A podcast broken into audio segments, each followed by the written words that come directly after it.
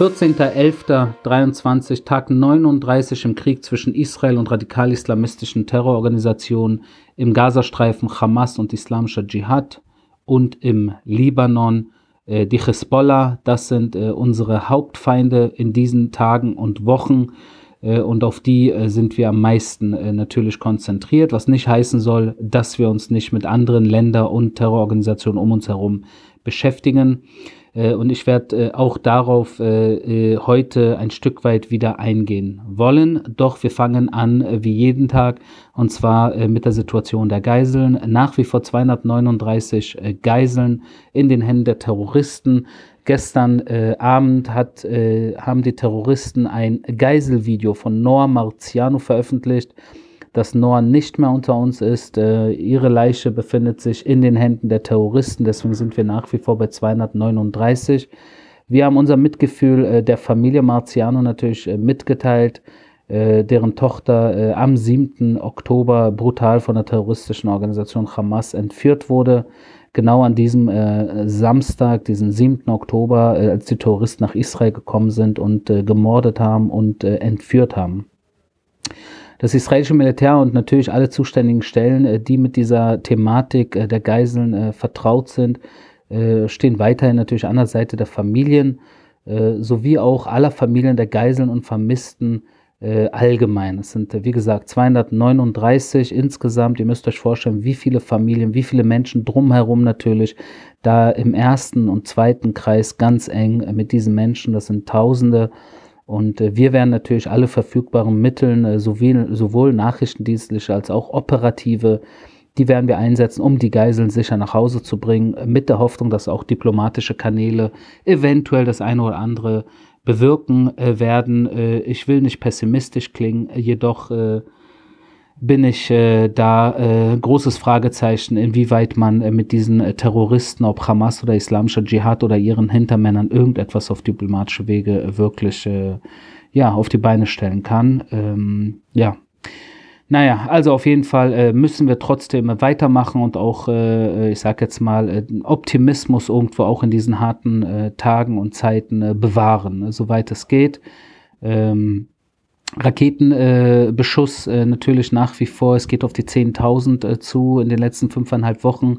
Allein heute wieder Raketen äh, sowohl aus, auf Ashkelon als auch auf Tel Aviv äh, geschossen. Und interessanterweise war ich äh, heute mittags rum, als auf Ashkelon geschossen wurde, war ich genau da um die Ecke und habe die, den Einschlag oder die Einschläge sogar, kann man sagen, live mit angehört. Eine, eine Rakete ist in einem ist in einem Auto gelandet und eine zweite Rakete in einem äh, Vorgarten eines Hauses.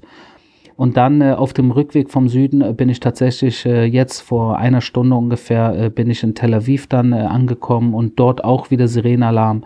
Es war um die 18 Uhr israelischer Zeit und dort dann auch ein Einschlag in Tel Aviv. und ich habe in dem Falle, Falle heute an beiden Orten war ich in der Nähe von Raketen, äh, die gelandet sind und äh, eingeschlagen sind. Ja, also Raketenbeschuss nach wie vor aus Gazastreifen äh, findet nach wie vor täglich statt und äh, wir damit natürlich äh, nach wie vor in einer Situation, wo wir hier in Israel natürlich äh, die Menschen ähm, wo Sirenenalarm und Luftschutzbunker und überhaupt, äh, dass man äh, dem äh, Homefront Command, dass man da äh, jederzeit äh, äh, zuhört und äh, ich sage jetzt mal Anweisungen befolgt, das äh, kann natürlich Leben retten. Wir gehen als erstes äh, in den Gazastreifen hinein und da natürlich sehr viele operative Updates, äh, die ich jetzt gerne hier kurz äh, einen nach den anderen erwähnen möchte. Also erstmal in den letzten 24 Stunden hat äh, die Luftwaffe natürlich wieder äh, ungefähr 200 Terrorziele angegriffen. Terroristen, Waffenproduktionsstätten, Abschussrampen für Panzerabwehrraketen, operative Kom Kommandozentralen und so weiter und so fort.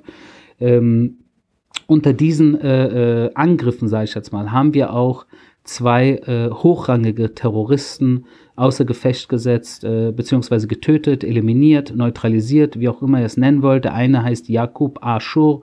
Es war der Leiter der Panzerabwehrraketenabteilung der Khan Yunis Brigade der Terrororganisation Hamas und auch Mohammed Khamis Dababash. Und das war der ehemalige Leiter des militärischen Geheimdienstes der Hamas. Diese beiden Terroristen haben wir eliminiert. Äh, und es werden noch viele äh, folgen, die diesen Rang äh, haben, wie diese Terroristen, äh, die in der Hamas oder dem islamischen Dschihad, ich sage jetzt mal, Bataillone äh, oder Brigaden oder äh, Abteilungen anführen, die natürlich insbesondere auch in diesem Kriegs, in diesen Kriegszeiten bestimmte Dinge leiten äh, und ohne äh, diese Person natürlich äh, da die Hamas und der islamische Dschihad sehr stark geschwächt werden. Über Nacht hat auch die, äh, haben israelische Marinesoldaten auch ein Militärlager an, angegriffen, das von Seestreitkräften der Hamas für Ausbildung und auch als Waffenlager genutzt wurde. Hier muss ich sagen, dass, äh, ich weiß nicht, ob ich das schon erwähnt habe, aber die Hamas hat tatsächlich mehrere elitistische Kommandoeinheiten ausgebildet in den letzten Jahren. Die eine, äh, die vom Boden äh, reinkam nach Israel, die diese ganze Invasion am 7. Oktober geleitet hat, äh, mit Namen Nuchba.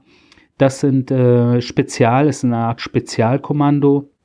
Und sie haben es tatsächlich geschafft, in den letzten Jahren auch eine, ein Spezialkommando äh, äh der Seestreitkräfte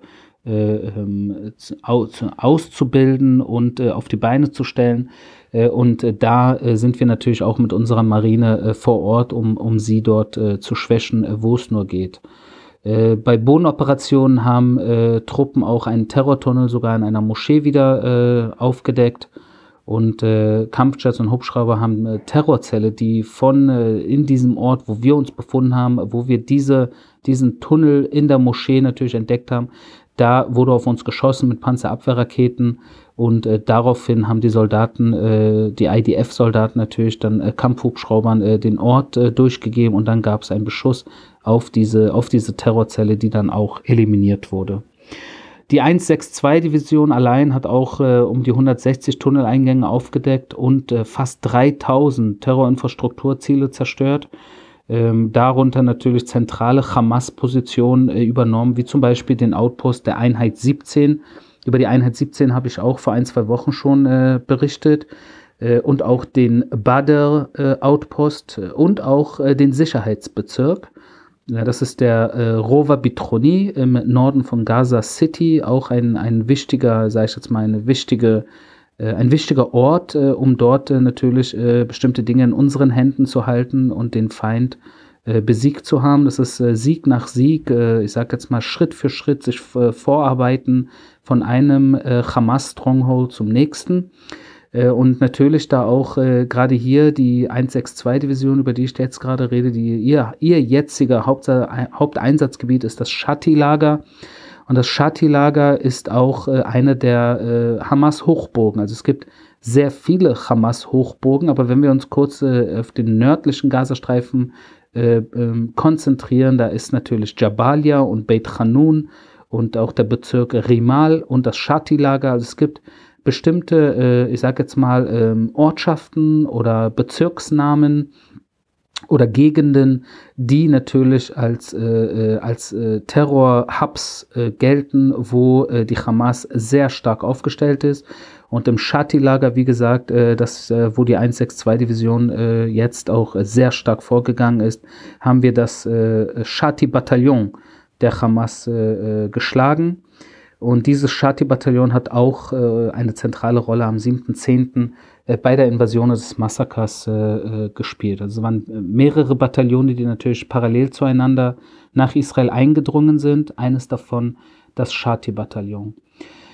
Eine Sache, die äh, gestern äh, der Hauptsprecher der israelischen Armee, äh, Daniel Hagari, den ihr vielleicht hier und da auch mal gesehen habt im Fernsehen, äh, der von einer, auch äh, ursprünglich aus einer Spezialeinheit kommt, von der Flotilla 13, äh, auf Hebräisch Shayetet Schlossesre Einheit. Das ist ein Kommando der Seestreitkräfte. Er war im Gazastreifen gestern und hat äh, Spezialaufnahmen, sage ich jetzt mal, vor Ort gemacht und zwar im Rantisi Krankenhaus. Ich habe das gestern Abend auch auf äh, Twitter bzw. X äh, und äh, Instagram und Facebook auch äh, Fotos gebracht von, äh, von diesem äh, Kinderkrankenhaus Rantisi, wo wir natürlich vor Ort erstmal, wir haben es übernommen und dort haben wir fotografische Beweise, sage ich jetzt mal, aufgedeckt in Zusammenarbeit mit der Flotilla 13 Einheit, das sind diese Spezialkräfte der See und der 401 Brigade Und dort haben wir im Keller des Krankenhauses, äh, im Keller des Krankenhauses zahlreiche Waffen, äh, darunter Sprengstoffgürtel, Granaten, Waffen, RPG-Raketen und ähnliches sichergestellt. Also wie gesagt, im Keller unter diesem Rantisi-Krankenhaus in Jabalia. Und es wurde auch ein Motorrad in diesem Keller gefunden mit Schussspuren und das natürlich ein Motorrad, äh, was höchstwahrscheinlich, so sieht es äh, danach aus, am 7. Oktober eingesetzt wurde. Für diejenigen unter euch, die das Videomaterial gesehen haben, vom Einmarsch am 7. Oktober, es waren sehr viele Pickup-Trucks und sehr viele Motorräder äh, wurden benutzt, um nach Israel äh, reinzukommen. Sehr viele sind natürlich auch zu Fuß reingekommen, aber die, die ersten ein, zwei Wellen der Terroristen, bevor der palästinensische Mob kam, äh, die waren äh, größtenteils auf Pickup-Trucks äh, und auf äh, Motorrädern äh, sind die reingekommen. Äh, Im Untergeschoss wurden auch Spuren gefunden, also im Untergeschoss, also das heißt Keller, die darauf hinweisen, dass in dem Raum Geiseln festgehalten wurden. Und das ist natürlich auch eine Situation, wo wir dranbleiben müssen, weil vom Krankenhaus aus wir offen gedeckt haben einen Tunnelschacht, ähm, von, von dort aus eventuell die Geiseln dann weiter verschleppt wurden. Und äh, äh, dieser Tunnelschacht, der äh, unter dem Krankenhaus dann, also vom Krankenhaus ausging, der ist, äh, wir haben natürlich die Spur dann verfolgt, wohin. Und äh, dieser Tunnelschacht führte äh, zum Wohnsitz eines hochrangigen Marinekommandanten der Hamas. So sind die äh, Dinge verbunden dort. Äh, die Wohnung eines hochrangigen äh, Hamas-Terroristen ist über einen Tunnel verbunden mit dem Keller eines Kinderkrankenhauses. Ja, das kann man sich nicht ausdenken. Also das sind so die Dinge, die diesem Krieg zwischen Israel und äh, der Hamas-Terrororganisation -Terror wirklich äh, so vieles äh, sagen über die Vorgehensweise beider Seiten. Aber wenn wir schon dabei sind, der Vorgehensweise der jetzt nochmal kurz wie jeden Tag auf die humanitäre äh, Situation kurz im Gazastreifen. Da habe ich gestern äh, über die Feldkrankenhäuser äh, gesprochen, werde ich heute nicht nochmal, nur dass das auch eine Situation ist, die wir verbessern wollen, wo wir den Menschen unter den Arm greifen wollen. All die Menschen, die halt im Süden äh, des Gazastreifens in der, in der Nähe, also in dem Al-Muasi Camp jetzt gerade äh, sitzen, wo Nahrung, Medizin, Wasser hinkommt damit sie diese Zeit überstehen. Äh, das ist natürlich eine wichtige Sache, wo mehr Feldkrankenhäuser eventuell mehr Hilfe kommen sollte in den nächsten Tagen. Ich habe gestern auch schon erwähnt, dass mehr und mehr Lastwagen durchgelassen werden jeden Tag. Wir sind mittlerweile bei über 1000 Lastwagen, die seit dem 21.10. Äh, nach, nach Gaza reingelassen wurden mit Hilfsgütern. Das sind über 15.000 Tonnen Hilfsgütern immerhin. Wie gesagt, nicht perfekt, nicht optimal, alles sehr unschön, aber trotzdem im Krieg immerhin eine Geste der Zivilbevölkerung gegenüber, wo ich persönlich sagen muss, dass ich stolz bin, dass wir das machen, ähm, weil äh, viele Israelis natürlich auch äh, äußerlich, äh, sage ich jetzt mal, sehr getroffen äh, sind. Äußerlich wie innerlich natürlich äh, gemeint damit, dass auch der palästinensische Mob nicht nur am 7. Oktober äh, nach Israel gekommen ist und hier äh, vergewaltigt, misshandelt, entführt und gemordet hat, sondern auch sehr viele Videos gezeigt haben, wie äh, hunderte Palästinenser gefeiert haben im Gazastreifen als junge jüdische Mädchen äh, da, äh, die verschleppt wurden, zur Schau gestellt wurden. Und das sind Bilder, die ein jeder Israeli gesehen hat, die einen sehr äh, sauer und traurig und wütend machen. Jedoch kann man nicht wegen diesen Hunderten, äh, wegen diesem Mob äh, und äh, diesen Mob, der nach Israel gekommen ist, oder der Mob, der auf den Gaza, den Straßen Gazas gefeiert hat, als äh, junge israelische Mädchen dort äh, zur Schau gestellt wurden, kann man jetzt nicht äh, die Gesamtbevölkerung äh, als das wahrnehmen. Und da müssen wir, äh, wie gesagt, äh, hundertprozentig differenzieren zwischen den Zivilisten selbst wenn sich unter den Zivilisten auch äh, Täter befinden, Mörder befinden und Vergewaltiger befinden und andererseits natürlich äh, die Terroristen. Wir haben auch Kontakt aufgenommen zum Generaldirektor des Schiefer-Krankenhauses. Das Schiefer-Krankenhaus habe ich mehrmals erwähnt und ich werde es immer wieder erwähnen. Auch heute habe ich auf meinen sozialen äh, Kanälen äh, das Schiefer-Krankenhaus wieder erwähnt als Terrorzentrale der Hamas. Wir haben jedoch natürlich, weil wir wissen, dass dort sehr viele Zivilisten nachwofür sind, sehr viele Kranke, sehr viele Verwundete, haben wir humanitäre Hilfe angeboten und koordinieren derzeit den Transfer von Brutkästen aus einem israelischen Krankenhaus in den Gazastreifen. Ja? Und damit äh, wollen wir natürlich auch unsere Verpflichtung betonen, äh, Zivil zwischen Zivilisten und Hamas-Terroristen zu unterscheiden und sind somit bereit, mit zuverlässigen Vermittlungsparteien, sage ich jetzt mal, zusammenzuarbeiten, um diese Überführung der Brutkästen zu gewährleisten. Und das natürlich, um äh, Kinder, Babys äh, äh zu helfen, äh, weil das absolut äh, das aller, allerletzte ist, äh, was wir wollen, dass Babys und Kinder und Frauen und Alte und Kranke, dass es, dass es ihnen unnötig schwer gemacht wird in dieser Situation. ganz gleich auf welcher Seite der Grenze. Jetzt ger gerne nochmal äh, nach Norden, wie jedes Mal. Äh, da äh, haben wir natürlich das Auge drauf und äh, tägliches äh, Feuergefecht findet statt. Der Chef äh, des, der, des Generalstabs, Generalleutnant Herzi Halevi, der hat sich jetzt auch zum Norden geäußert. auch eine Sache, die, wo jetzt die letzten fünf Wochen natürlich der Fokus auf den Süden war, beziehungsweise auf Gaza beziehungsweise auf äh, Hamas, islamischer Dschihad und äh, die Situation der Geiseln, äh, hat er sich zum ersten Mal vielleicht ein Stück weit ja, ähm, ja, ähm, selbstbewusster oder ähm, er hat zumindest die Situation beim Namen genannt und was er gesagt hat ist, wir erstellen derzeit Einsatzpläne für den Norden. Nicht, dass es die äh, nicht äh, gegeben hätte in den letzten Jahren, jedoch müssen wir jetzt angesichts der neu, neuen äh, Situation, die sich entwickelt hat seit dem 7. Oktober, müssen wir natürlich die Pläne äh, anpassen.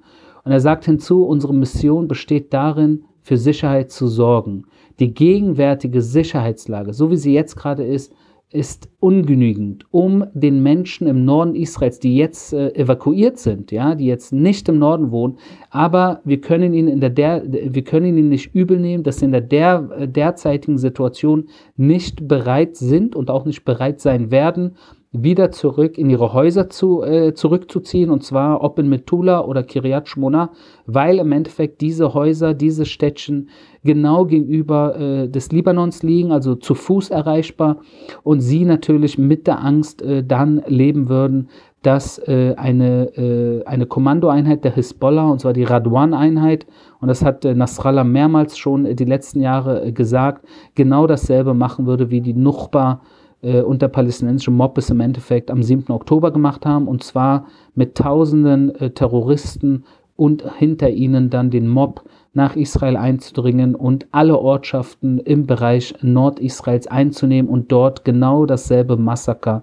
anzurichten, wie die Hamas es gemacht hat äh, im Süden. Und deswegen müssen wir natürlich die Pläne jetzt anpassen, wie wir dort im Süden Libanons in Zukunft vorgehen wollen, weil eine Situation, dass die Hisbollah auf dem Zaun sitzt zwischen Israel und Libanon, sprich einen Meter hinter dem Zaun schon die Hisbollah-Flagge weht und dort Terroristen äh, äh, sich so bewegen, wie sie sich bewegen wollen, das wird wahrscheinlich nach diesem Krieg nicht mehr der Fall sein. Und äh, da müssen wir mal gucken, wie es sich äh, in nächster Zeit äh, entwickelt. Prinzipiell muss sich äh, Hisbollah-Chef Nasrallah entscheiden äh, zwischen einerseits äh, dem Libanon, das heißt den Menschen im Libanon, äh, und damit meine ich nicht nur die Hisbollah im Libanon, sondern den Libanon als Ganzes, und andererseits den Mullahs im Iran.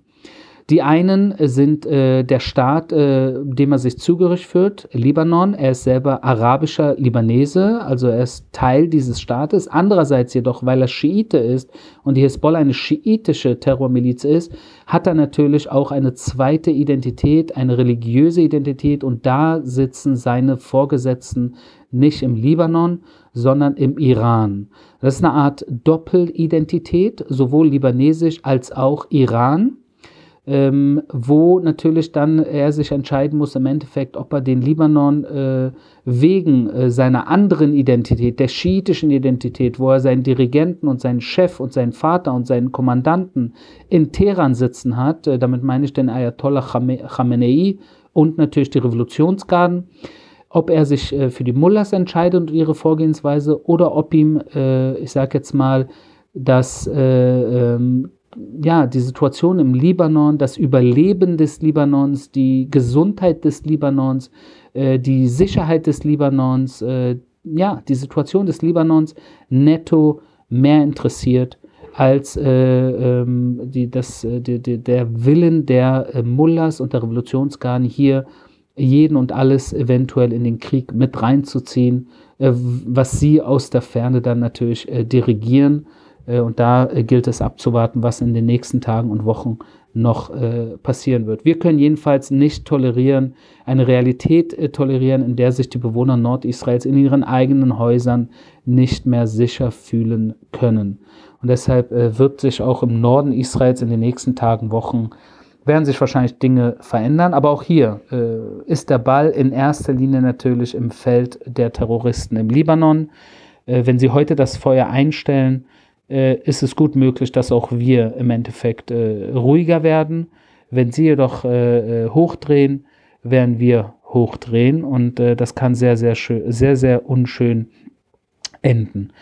Ich würde auch gerne äh, heute allgemein auf die Situation mit dem äh, Iran äh, kurz äh, eingehen und das äh, einmal stellen wir fest, dass der iranische Außenminister Abdolian sehr äh, viel unterwegs ist natürlich, jetzt auch nach Genf immer wieder, um dort mit der UN, auch mit dem Roten Kreuz will er ins Gespräch.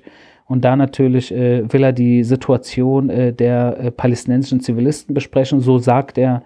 Aber die Frage ist, warum das Rote Kreuz bis heute, äh, fast sechs Wochen nach Kriegsausbruch, keine einzige Geisel im Gazastreifen besuchen durfte. Ja, dass das Minimum äh, des Minimums im Krieg, dass das Rote Kreuz, äh, äh, äh dass dem Roten Kreuz erlaubt wird, Geiseln zu besuchen, um sich nach ihrem äh, Wohlergehen zu erkundigen. und das passiert nicht. Äh, und andererseits äh, sehen wir, dass auch der iranische Außenminister Gespräche mit dem katarischen Außenminister führt. Und da ist natürlich ganz klar, äh, wer mit wem unter einer Decke steht. Es sollte kein Geheimnis sein, wer die zwei Hauptsponsoren der Hamas und des islamischen Dschihad sind. Und das auf verschiedenste Weise, aber das sind die zwei Hauptsponsoren. Das ist einmal das Mullah-Regime im Iran und das ist zum zweiten Katar. Und diese zwei Länder in dieser Region haben äh, Einfluss auf die Hamas.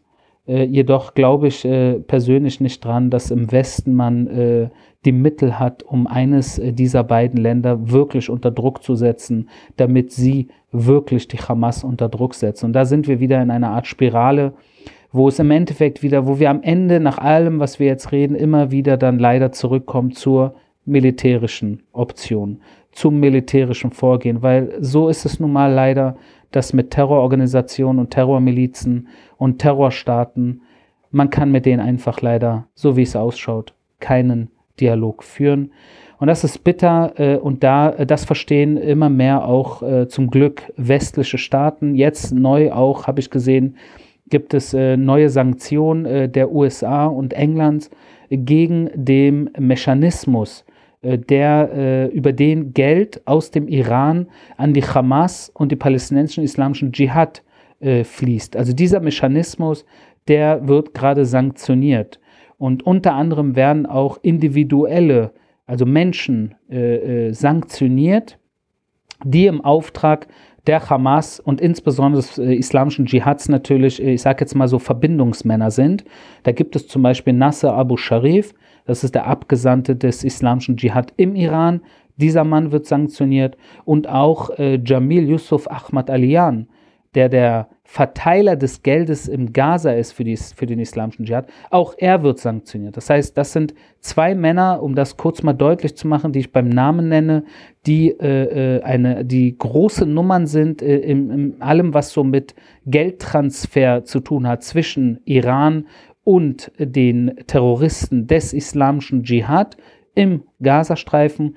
Und wenn man äh, den Mechanismus bzw. diese Menschen sanktioniert, dann ist es gut möglich, dass äh, Gelder äh, äh entweder gar nicht oder zumindest schwieriger äh, an den Ort kommen, wo wir es nicht haben wollen. Also wenn wir den, äh, den Geldhand zudrehen, dann wird es für die Terroristen umso schwieriger, da in jeglicher Hinsicht irgendwie diesen Kampf, diesen Krieg äh, lange zu führen. Nach unserer Information haben sie sich äh, für, wenn wir jetzt so die Informationen, die wir haben in Sachen, äh, was sich so in den Terrortunneln äh, befindet, was sie gebunkert haben vor dem 7. Oktober, weil sie natürlich wussten, dass darauf eine harte Antwort der Israelis kommen wird was sie gebunkert haben am Treibstoff und Nahrung und Wasser und so weiter und so fort, sollte für mehrere Monate reichen.